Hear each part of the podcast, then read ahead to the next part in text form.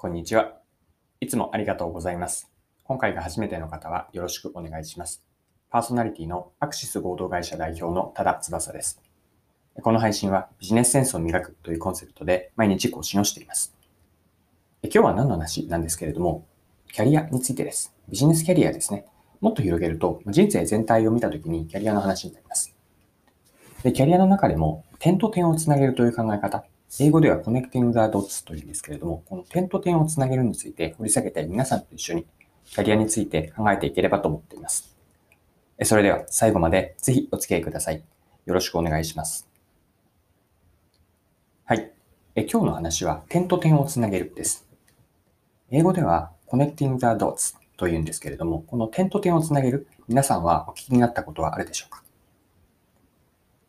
で、点と点をつなげる、つながるとは何かなんですけれども、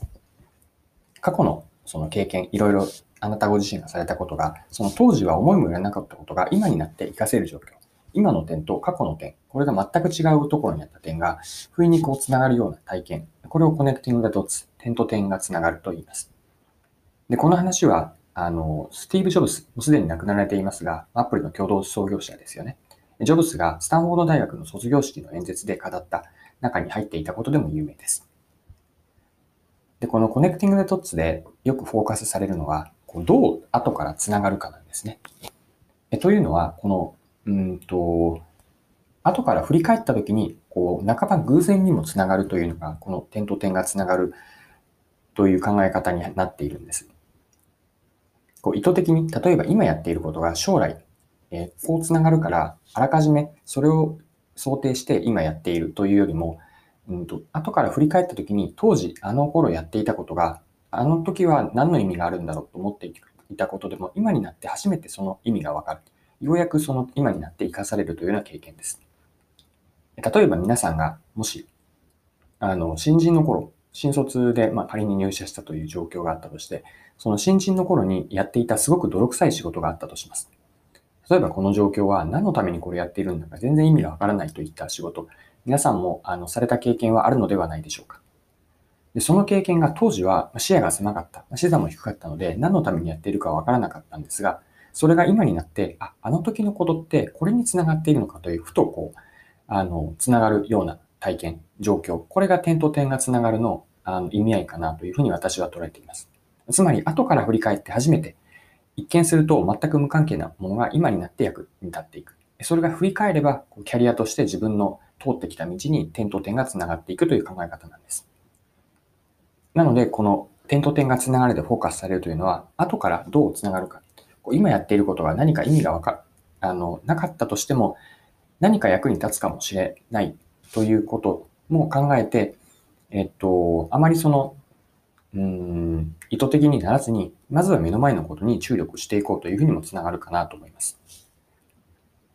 で、ここからさらに、あの、点と点をつながるについて、こう、うんと、少し広げて考えていければなと思っています。で、ここまで振り返ってみると、えー、お話をしたのは大きく2つです。で点と点がつながるという考え方。そして、この点と点がつながる。ここでフォーカスされるのは、後からどうつながるかという論点です。でですね、改めて、じゃあ、それを踏まえてなんですけれども、えっと、つながるかということの前提として、どう点を持っておくか。ここにも、あの、私はフォーカスしておきたいキャリアの観点ですごく大事な意味合いがあるんじゃないかなというふうに思うんです。英語の connecting the dots とあるように、えっ、と、焦点にな、一般的にはフォーカスされるのはどう connecting の方なんですけれども、ここから皆さんと共有していきたいのは、点、ドッツの方なんです。要因を分、うんと、その点をどう見ていくかについて、さらに要因を分解すると2つポイントがあるかなと思っていて、それは、うんと、一つ一つの点をどれだけ増やしていける、増やしておけるか。そして、その一つ一つの点を少しでも大きくしておくか。この増やすと大きくする。この2つを観点から、え点にも目を向けたいなというふうに考えるんです。で、自分の点を増やしているかなんですけれども、これをキャリアの観点、お仕事の観点に当てはめると、常に新しく何かを始めて点を増やそうとしているかです。点というのは一つの経験、体験だと見立てたときに、その経験を増やすためには何か新しいことをやっておく必要があります。常にこう、うんと、そうですね、農業で言うと、新しい種まきの活動を何かしら常日頃からやっておく。大小様々な種を自分のフィールドに撒いておくんです。もちろん新しくやることの多くというのは失敗してうまくいかないでしょう。だからこそ、その、えっと、打率、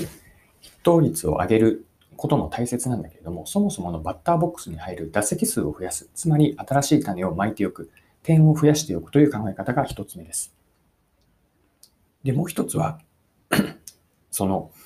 えっと、点を大きくしておくかですね。先ほどの種まきのアナロジーに続けると、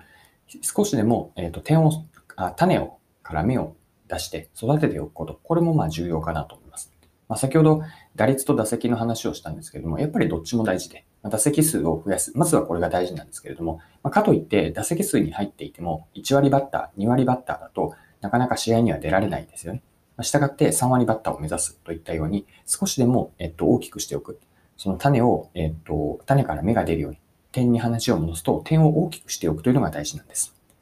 なので、点を向けるというののポイントは2つ、もう一度言うと、えっと、点をどれだけ増やしておけるか。そして、その増やしておけるかだけではなくて、大きくしておく。